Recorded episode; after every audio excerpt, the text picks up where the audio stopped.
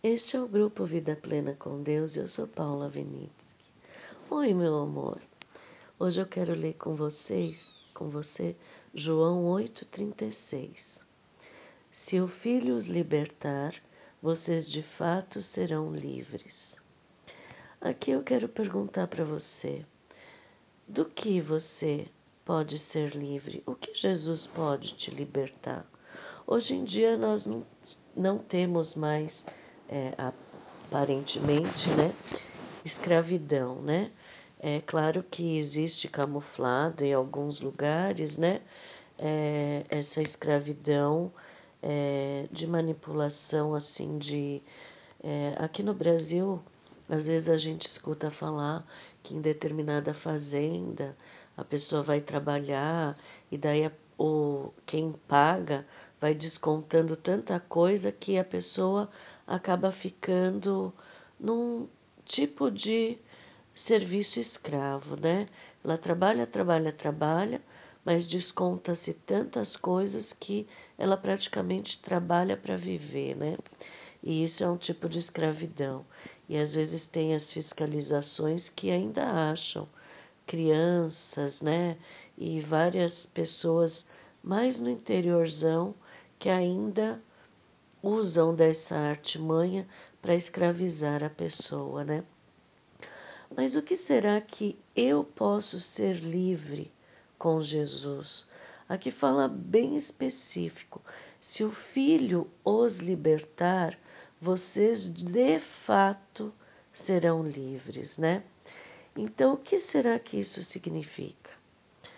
Para você, no seu dia a dia, na sua vida prática, tá? Vamos deixar. É,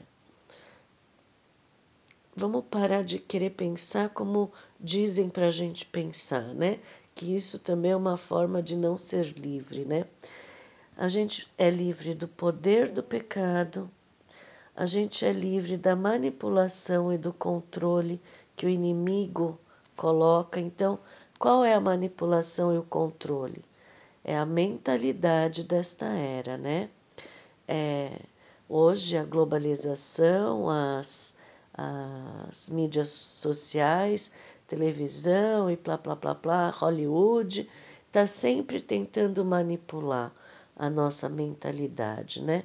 Está sempre tentando controlar as massas, né? E se a gente também for para o lado espiritual, muitas instituições religiosas usam dessas manipulações para quê? Para prender a pessoa naquela determinada instituição religiosa. Por quê? Porque eles querem dízimos, querem ofertas. Às vezes, é, só a cúpula dessas instituições sabe as manobras que existem. Os outros são sinceros e até, é, como fala, é, até participam sem saber que estão participando, são manipulados também, né? Então, a gente tem que ter muito cuidado. Por quê? Porque Jesus, ele quer nos libertar de tudo isso. Quer libertar do medo, tanto medo, principalmente agora, após pandemia, das doenças que cada hora vem uma diferente para te balançar e te tirar do colo de papai, né? Do colo de Jesus, tirar o Espírito Santo da tua mentalidade. Sempre o medo vai fazer você ir para o que os neurocientistas chamam de cérebro reptiliano. É aquele cérebro da sua preservação, aquele luto ou fuga, né? Então, este tipo de medo faz você esquecer de tudo que você já viveu com Jesus. Este tipo de medo foi o que veio aos discípulos quando Jesus foi preso, né? Eles tiveram tanto medo que eles esqueceram três anos e meio de vida com Jesus, de testemunhar tudo que Jesus fez. Só João, que era fixado no amor a Jesus e no amor que Jesus tinha por ele, ele se sentia tão amado que ele amava a Jesus, né? Ele podia ter um pouco da mentalidade de querer sentar à direita de Jesus, né, ou à esquerda, mas o que predominava na vida dele era o amor. Foi o amor que fez ele encarar tudo que Jesus estava vivendo e não fugir como os outros, né? Então, este tipo de medo que a realidade que nos é imposta hoje pelo mundo, só pode ser quebrada pelo amor, né? Daí tem outros medos, o medo do que os outros pensam de você. São tudo prisões mentais que o inimigo coloca para te manipular, né? Você também fica livre de ter que se comparar com os outros, né? A comparação, o rótulo é parte do que o inimigo quer te prender. Competição com os outros, né? E o egoísmo é uma prisão também. O legalismo é uma prisão. Então você tem que ser livre para ser um indivíduo que tenha consciência de que e a certeza de que você é tão amado, tão amado, que eles rasgaram o céu e Jesus se fez homem para vir morrer por você. Você é livre para ser você, não o rascunho que o inimigo quer te deixar, mas a obra-prima. Quando Jesus entra na tua vida, os propósitos dele se afloram. E com esses propósitos aflorados, você encontra o porquê você foi criado.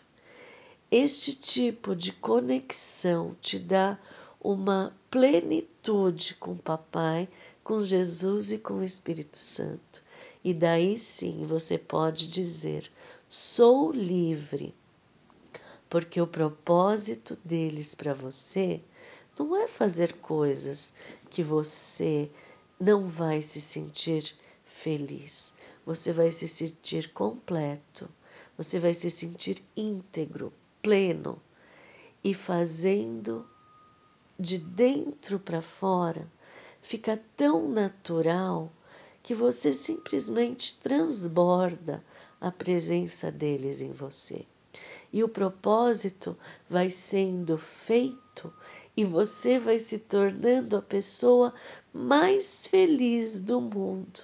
Porque o maior propósito deles é você ser feliz com eles, né?